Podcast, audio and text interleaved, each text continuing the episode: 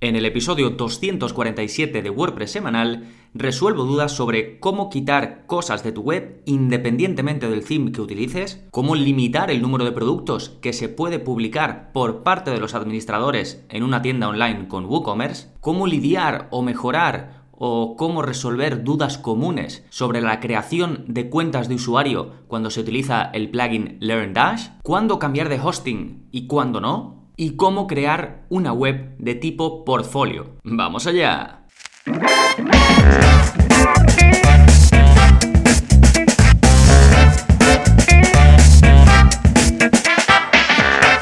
Hola, hola, soy Gonzalo de Gonzalo Navarro.es y bienvenidos al primer episodio de 2021. Feliz entrada de año a todos, ya sea que lo estéis escuchando ahora cuando empieza el año o que no, porque es lo mismo, os deseo lo mejor en, cualquier momento del año. Y vamos a comenzar el mes y el año respondiendo a dudas de, los suscriptores, de los que estáis apuntados a la plataforma. Ya sabéis que una vez al mes aproximadamente, a veces en alguna ocasión especial algo, hago alguno más, pues respondo dudas que me habéis ido haciendo desde la parte que tenéis de soporte, ¿no? Hago una pequeña recopilación y normalmente rescato cinco preguntas que me habéis hecho que creo que puede ayudar eh, pues a más gente, ¿no? Y en un momentito vamos a ir con ellas, pero antes de nada os voy a comentar qué tenéis de novedades, qué está pasando en gonzalonavarro.es esta semana. Y como principal novedad tenéis el nuevo vídeo de la zona código, ya sabéis que saco uno cada martes. En este caso es el vídeo 197 y en él os enseño a diseñar listas con CSS, pero aprovechando el editor de Gutenberg. Básicamente os explico cómo podéis dar estilos más chulos a unas listas. Además, hacemos un ejemplo concreto. Hacemos, por ejemplo, una lista de cosas que estarían bien, ¿no? Pues con el típico tick o que, o que te pueda salir incluso con el fondo verde. Damos diseños muy chulos y lo dejamos preparado por CSS. Para que después tú puedas crear con el editor normal de WordPress, cuando estás escribiendo eh, una entrada o una página o lo que sea, pongas una lista y simplemente especificando que esa lista pues quieres que sea una lista de aciertos o una lista de errores, por ejemplo, que son los ejemplos que vemos en el, en el vídeo de la zona código, pues simplemente especificándolo ya se convierte, ya coge ese estilo automáticamente y no tienes que andar eh, pues escribiendo eh, el HTML o, demás, ¿no? sino que simplemente escribiendo el nombre de, una clase específica para ese bloque de Gutenberg que estás eh, creando, ¿no? que en este caso es una lista, pues ya automáticamente coge ese estilo. Y esto es una... ya vengo haciendo varios vídeos sobre cómo fusionar el uso de Gutenberg con el uso de CSS y sobre todo esto, la utilidad que tiene es que agiliza mucho el proceso, porque creas una vez o, escribes una vez ese CSS o lo copias en este caso, ¿no? Del, código que te dejo debajo del vídeo y ya lo tienes para siempre, ya siempre, lo puedes utilizar cuando quieras en cualquier página o entrada de tu web, ¿sí? Por cierto, si queréis más vídeos como este de cositas muy concretas, ¿no? De, cómo, pues eso, juntar el uso de CSS con el uso del editor de bloques de, de WordPress, pues me lo ponéis en la parte de, de próximos contenidos que tenéis en vuestra cuenta y me podéis sugerir los temas que queráis, tanto para la zona código como para los cursos, incluso para los episodios del podcast. Sí, eso en cuanto a los vídeos, que ya sabéis que eh, estos vídeos los saco una vez a la semana y después tenemos los cursos que tenéis uno nuevo al mes. El curso publicado más reciente es el curso de Genesis Blogs o el antiguo Atomic Blogs que básicamente vemos de principio a fin todos los bloques que aporta este plugin para extender las posibilidades del editor de Gutenberg. Prácticamente le dedico un vídeo a cada bloque, o los que son muy sencillitos, pues a lo mejor a uno, dos o tres bloques en, un vídeo, pero está muy bien para que cuando tengas alguna duda eh, de cómo se utiliza algún bloque puedas revisarlo. Y al final es un súper tutorial en formato vídeo de, de, este plugin Genesis Blocks. ¿Sí? En gonzalonavarro.es tenéis este y el resto de más de 50 cursos al igual que los vídeos de la zona código. Si no, podéis ir directamente a las notas del episodio y ahí tenéis los enlaces gonzalonavarro.es barra 247. Y ahí también encontraréis el enlace al plugin de la semana, que en este caso te va a permitir añadir widgets después del contenido de tus publicaciones o incluso de tus páginas. Cuando digo publicaciones me refiero a, entradas del blog o también páginas o incluso otro tipo de contenido. El plugin se llama Add Widget After Content, es un nombre muy descriptivo y básicamente eso, te crea un área de widget en apariencia widgets y tú puedes añadir ahí los widgets que quieras y luego se van a mostrar en las entradas individuales o en las páginas después del contenido, justo antes de la parte de comentarios. ¿Esto para qué es ideal? Para poner llamadas a la acción, para poner el típico em, widget de autor, ¿no? De explicar, pues soy Gonzalo y tal, tal, tal, ¿no? Luego, por supuesto, a nivel de cada entrada o cada página puedes decidir si quieres que no se muestre ese eh, contenido o ese, widget que has puesto o esos widgets que has puesto en esa área de widget. Y también puedes decidir que se muestre o no en tipos de contenido específicos. Por ejemplo, si no quieres que se muestren las páginas, pues puedes hacerlo. O si no quieres que se muestre en una categoría determinada, puedes hacerlo. O en un formato de post determinado, que bueno, esto no se usa mucho, puedes hacerlo. De esta forma tienes más control sobre qué se muestra, ¿vale? Es un plugin sencillito, pero que para los que buscáis justo esto, pues es perfecto, que hay, que hay mucha gente que busca, eh, de hecho este plugin lo he recomendado alguna vez a algún suscriptor que me ha preguntado cómo hacerlo sin código. Sí, de nuevo, todo esto, al igual que el resto de enlaces que voy a comentar, que este episodio va cargadito de enlaces, porque ya sabéis que los episodios de preguntas y respuestas siempre dejo justo debajo de vuestra pregunta el enlace que os ayuda a resolverla, ¿de acuerdo? Así que en gonzalonavarro.es barra 247 vais a tener las notas completas y todos los enlaces. Y ahora ya sí, nos vamos con el tema central, que no es otro que responder a vuestras dudas. Y vamos a empezar con la primera pregunta, que es de Carlos y que va sobre cómo quitar cosas de nuestra web independientemente del theme que se utilice. Y me dice, hola, estoy realizando el curso de Learn Dash para crear una academia online. El problema que tengo es que el title bar me aparece y aunque lo quito en ajustes generales del tema y en la propia configuración de la página me sigue apareciendo. Esto se vuelve muy repetitivo porque ver varias veces el título de la lección no queda bien. Entiendo que la solución es quitar title bar en mi tema o en la página, pero al hacerlo no se quita. ¿Cuál crees que es el motivo? Gracias por tu tiempo. Bueno, em, aquí Carlos básicamente me hace la típica pregunta de cómo quitar algo, ¿no? Que bueno, me dice que parece ser que tiene, por lo que entiendo más o menos, parece ser que tiene páginas de cursos, ¿no?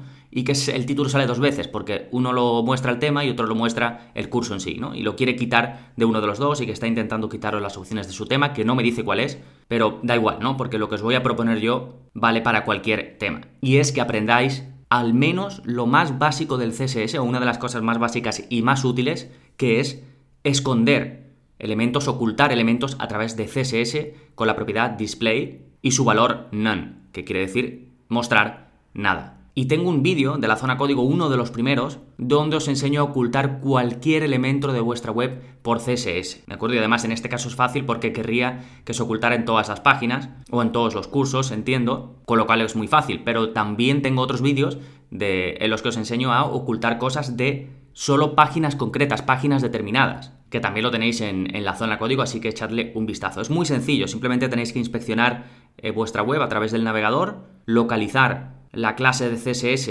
o el elemento de HTML que se quiere ocultar y aplicar la propiedad display y el valor none. ¿De acuerdo? Lo explico muy bien en el vídeo que, os digo de, la zona código. ¿eh? Y si no, el vídeo que renové eh, la semana pasada, el vídeo 22 de la zona código, donde os enseño a hacer esto, pero sin escribir vosotros el código sino que simplemente utilizando una extensión de Chrome que se llama StyleBot os permite de forma visual seleccionar el elemento que queréis modificar por CSS y luego os salen unas opciones en, esta extensión que os permite ocultarlo. Y eso os genera el código CSS que solo tenéis que copiar de ahí y pegar en la parte de CSS adicional de vuestra web. Y ya lo tenéis, y no tenéis ni siquiera que inspeccionar vuestra web, digamos, a través del código y ni siquiera tenéis que escribir vosotros el CSS. Sí, eso es el vídeo 22 eh, de la zona código. De todas formas, os lo dejo, ¿eh? os lo dejo enlazado. Justo debajo de esta primera pregunta, en la parte de enlaces tenéis eh, los, los, dos métodos, las dos formas de hacerlo. Perfecto, dejamos la pregunta de Carlos y nos vamos con la de José Antonio, que va sobre cómo limitar el número de productos que se pueden publicar en WooCommerce. Me dice, buenas tardes Gonzalo, ¿se puede limitar el número de productos publicados en WooCommerce? Lo digo porque me interesa limitar según el precio de la tienda el número de productos. Gracias. Bueno, gracias a ti José Antonio. Aquí, em, bueno, intercambié algún email más con, con José Antonio para aclarar el tema. Y básicamente lo que quiere es, él crea tiendas online y según el precio que cobre a, su cliente por, por, por llevar esta tienda y por crearla, pues cobrar más o menos. Entonces, para eso necesita poder limitar el número de productos que se pueden crear desde la parte de administración. Entonces, lo único que pude encontrar y que le pasé yo a, José Antonio es un plugin que se llama Internet Post Creation Limits. Lo que pasa es que hace cuatro años que no se actualiza. Entonces, eh, pues no. Bueno, está activo en mil webs, lo cual es buena señal, pero el hecho de que, hace, de que haga tanto tiempo que no se actualiza es eh, un poco, pues, jugársela, ¿no? Sería probarlo y ver qué tal. Y básicamente te permite eso, te permite, según el rol de usuario, excepto el administrador, porque no, no está limitado o no se puede limitar, pero según el tipo de usuario, por ejemplo, se puede coger el rol de, de, gestor de tienda o de, o de editor y limitar el número de tipos de contenido, en este caso productos, que puede publicar. De esa forma se lograría. Em, em, José Antonio me pasó otro porque yo le dije que este era antiguo y él encontró uno que se llama Custom Post Limits. Y este lo que hace es limitar el número de publicaciones que pueden aparecer en la parte frontal de la web. Entonces, este sí está actualizado, está activo en más webs, en 3000, y se lleva el día. Aquí el problema es que se podría crear, o sea, podrían crear los productos, digamos, desde la parte frontal, pero no se mostrarían eh, nada más que un determinado límite, un determinado números en la parte frontal. Así que no habría límite para crearlo fuera, perdón, dentro, pero sí habría límite para mostrarlo en la parte frontal, que podría funcionar, porque al final solo estás dejando que se muestren un determinado número de productos, pese a que tú puedas crear pues más, ¿no? Entonces podría ser una buena alternativa para lo que me propone eh, José Antonio, porque digamos en todas las páginas de archivo de los productos en este caso, pues estarían limitadas. También la búsqueda, también las páginas de categoría, todo. ¿Qué es lo malo? Que si la persona tuviese el enlace único al producto, pues eso no estaría limitado. Entonces, mm, ahí chocaría un poco con lo que busca eh, José Antonio. ¿De acuerdo? Pero son las dos opciones así que he podido encontrar que seguramente para alguno de vuestros casos, si no es exactamente el de José Antonio, pues a lo mejor os vale eh, alguna de estas eh, dos opciones. Sobre todo la segunda, porque la primera ya digo, sería cuestión de probarlo y yo no me acabaría de fiar. En todo caso, contactaría al desarrollador a ver si Em, nos puede hacer algún desarrollo o puede actualizar el plugin o, si tiene o conoce alguna alternativa. Sí, pues ahí tenéis las, las, dos opciones que os digo. Fantástico, dejamos la pregunta de José Antonio y nos vamos con la de Nelly. Y he puesto la de Nelly, pero sería Nelly y más gente. De hecho, he puesto Nelly y más gente en, las notas del episodio. Y va sobre LearnDash y la creación de cuentas de usuario.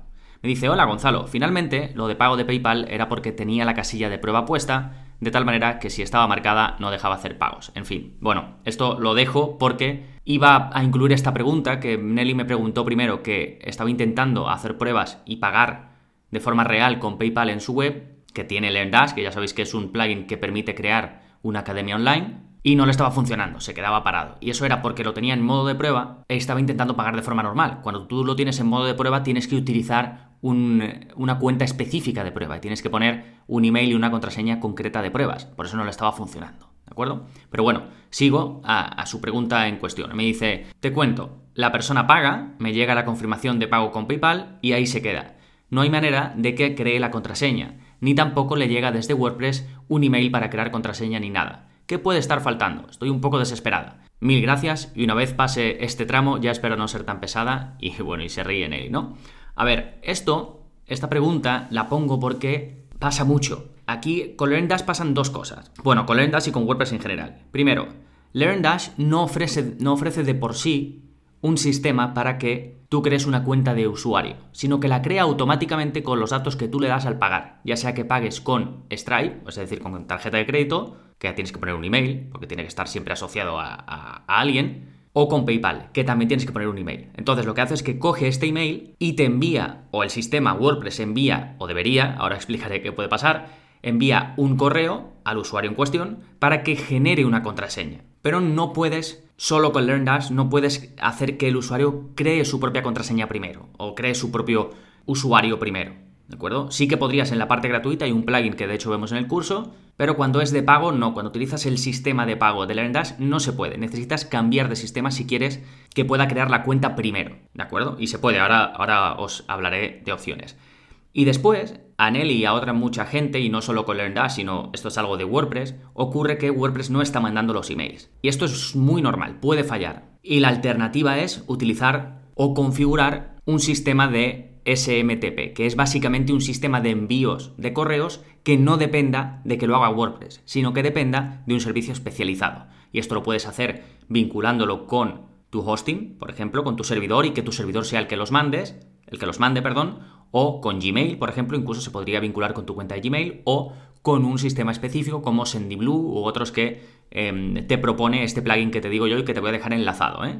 Hay muchos, yo no tengo ningún tutorial cubriendo cómo se configura, pero vas a encontrar miles, vamos, miles no, pero muchos en YouTube y en Google y demás sobre cómo configurar este plugin, que ya digo, lo que hace es que no tengas que depender de WordPress para el envío, sino que se gestione con un servicio especializado de envíos de emails. Y de esa forma los emails se van a empezar a enviar. ¿De acuerdo? Esto pasa mucho, ¿eh? Bien, eso por un lado, con esto se soluciona. Lo del envío de los emails que lleguen los emails. Y después, si quieres que con LearnDash se cree primero la cuenta, es decir, el usuario cuando esté pagando ya esté creando su cuenta, decida su usuario, decida su email, decida su contraseña, entonces tienes que instalar algo más. Otro plugin que tenga una pasarela de pago y que luego tú lo vincules con eh, los cursos que vayas creando en LearnDash. Por ejemplo, pues lo puedes hacer con EDD, con Easy Digital Downloads, lo puedes hacer con WooCommerce y hay varios, ¿no? Depende de, de la pasarela de pago que quieras eh, poner o del sistema de venta que quieras poner.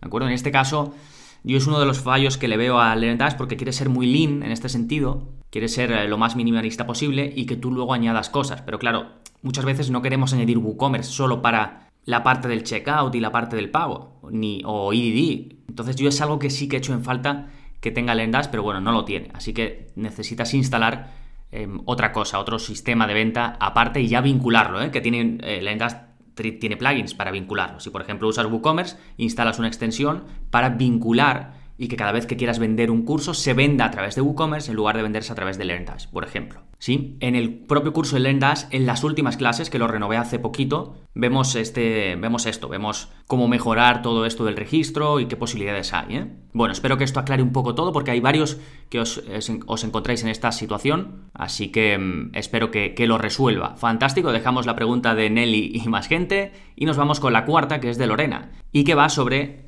qué hacer cuando eh, se escucha hablar muy bien de otros hostings, si cambiarse o no cambiarse. Me dice, buenos días, Gonzalo. En primer lugar, quería darte las gracias por el contenido de tu web. Nunca había trabajado con WordPress y tus tutoriales son muy completos y me están siendo muy útiles. Soy diseñadora gráfica y artista plástica y quiero hacer una web con mis trabajos. Quería preguntarte dos cosas. Por un lado, sobre el hosting. He visto que recomiendas SiteGround, yo ya tengo una página web desde hace cuatro años que diseñó un amigo informático, pero ahora que estoy aprendiendo sobre diseño web, quisiera diseñarla yo misma desde cero con WordPress. Y además así también practico. De modo que ya tengo el dominio y no sé si cambiar de hosting. Ahora mismo estoy con Strato. He visto que también ofrecen un plan de hosting WordPress, pero no sé si me conviene cambiar a este plan o sería mejor migrar a otro hosting. Bueno, corto aquí la pregunta de Lorena, la siguiente Em, la leo aparte, lo he dividido en dos preguntas, porque son las dos pues, concretas y tienen su, su miga. Y en esta primera es un poco, pues también lo de siempre. A ver, yo al final no he probado todos los hostings. Yo me voy encontrando con hostings, con más hostings de los que a lo mejor otra gente, porque me llegan de, webs de clientes. Y por ejemplo, este que me comenta eh, Lorena no lo conozco. Me dice que tiene un, un plan específico para WordPress, que es una de las cosas que yo suelo recomendar o suelo aconsejar que miréis cuando buscáis un hosting para crear una web con WordPress y es que tengan herramientas específicas para WordPress, que, sepan qué es, que lo tengan en cuenta porque WordPress tiene sus peculiaridades, que os ofrezcan la posibilidad de crear la web directamente desde el hosting, de gestionar diferentes cosas, que el soporte sepa de qué va WordPress al menos para que os pueda ayudar si tenéis algún problema. Entonces, si estáis contentos con el hosting en el que estáis y tiene un plan específico para WordPress y os parece que está bien de precio y os parece que están bien las especificaciones que os dan, pues eh, fantástico, ¿de acuerdo? No tenéis por qué cambiar. Ahora, si venís de primeras, pues yo siempre recomiendo SiteGrounds, es con el que suelo trabajar, que no quiere decir que sea el único que es bueno, pero no creo que, que tengáis que cambiar porque escuchéis hablar bien de SiteGround, por ejemplo, o porque confiéis en lo que yo diga, y simplemente sea pues por irse a algo diferente, ¿no? Así que si estáis bien y si tiene estas cositas que os comento que creo que son importantes, pues no os cambiéis, porque al final tenéis que mirar la web y puede ser un rollo. Que bueno, que cada vez es más sencillo y los hostings de hecho lo hacen por ti y no, no es tan difícil, pero si estáis bien en un sitio, no tenéis por qué cambiar. Si empezáis de nuevo o queréis cambiar, yo os recomiendo SiteGround porque es lo que más utilizo, lo que más conozco y estoy muy contento. Y ya sabéis que eh, tenéis mi enlace de afiliado, gonzalonavarro.es barra hosting, y ahí vais siempre a la mejor oferta que exista en el momento en cualquiera de sus planes. ¿eh? Fantástico. Vámonos ahora con la segunda pregunta de Lorena, que es la última de este episodio, y que va sobre cómo crear una web de portfolio. Y entonces continúa lo de antes y me dice, por otro lado, no sé si podrás recomendarme algún theme o plugin en concreto para mi web. Sería un portfolio, aunque también estoy pensando en poner un apartado de tienda para vender merchandising. Muchas gracias de antemano. Bueno, Eh, claro, aquí eh, lo que haría eh, a Lorena, bueno, quiere crear su web y quiere mostrar sus trabajos, ¿no? Porque ya hemos visto que es diseñadora y necesita una zona de portfolio. Y em, fijaos que me pregunta por theme o plugin. Claro, aquí la cosa es que, en teoría, la funcionalidad de, de portfolio, pues debería crearse con un plugin o incluso se puede crear un tipo de contenido a través de código que sea portfolio, aunque bueno, si lo haces a través de un plugin seguramente sea más sencillo, sobre todo en el caso de Lorena que está empezando, ¿no? Entonces hay plugins específicos que te crean un tipo de contenido para portfolio, igual que tenemos entradas y páginas, te crea uno nuevo en la parte de administración que sea, por ejemplo, que se llame portfolio, ¿no? Y ahí vas publicando pues tu portfolio, el diseño este, el otro diseño, y luego va a tener su propia página de archivo donde la gente podrá ir, pues a lo mejor eh, a tu web.com barra diseños y ahí estará toda la relación de diseños y puede ir uno a uno viéndolo, ¿no? Pues esto es independiente del tema, puedes elegir el tema que más te guste, que te guste su estructura, que te guste su cabecera, que te guste su pie de página, que te guste cómo es la estructura general de las páginas, el ancho y demás, y esa es la base. Y luego, como siempre decimos, pues vamos añadiendo funcionalidades a través de código o de plugins. Sí, de nuevo, para los que tengáis dudas o queréis ampliar sobre este concepto que estoy hablando entre cómo elegir un theme y diferencias con eh, usar em, un theme cargado de funcionalidades o no y tal, bueno, eso lo vemos en la segunda clase del curso de WordPress intermedio, cómo elegir el theme adecuado. Y el plugin de portfolio que os digo, pues os lo dejo enlazado hay uno que se llama Portfolio Post Type, que es muy sencillito, te crea el tipo de contenido eh, portfolio y no tiene más. Y luego, para la segunda parte, que me dice que está pensando en un apartado de tienda para vender merchandising, pues WooCommerce, ¿de acuerdo? Si vas a vender eh, productos físicos, WooCommerce sin lugar a dudas. Que tenéis el curso eh, también en la plataforma, en gonzalonavarro.es. Y nada más, con esto tenemos respondidas las primeras preguntas de, de enero de 2021. De nuevo, felicitaros el año a todos, espero que todo vaya genial. Y ya sabéis que si queréis soporte como este directamente en vuestra bandeja de correo, va incluido con la suscripción a la plataforma en gonzalonavarro.es, además de todos los cursos que hay publicados más los nuevos, tenéis todos los vídeos de la zona código que hay publicados más los nuevos y, como digo, soporte personalizado conmigo para vuestras dudas del día a día con la gestión y creación de páginas web con WordPress. Nada más por este episodio, nos seguimos escuchando. Adiós.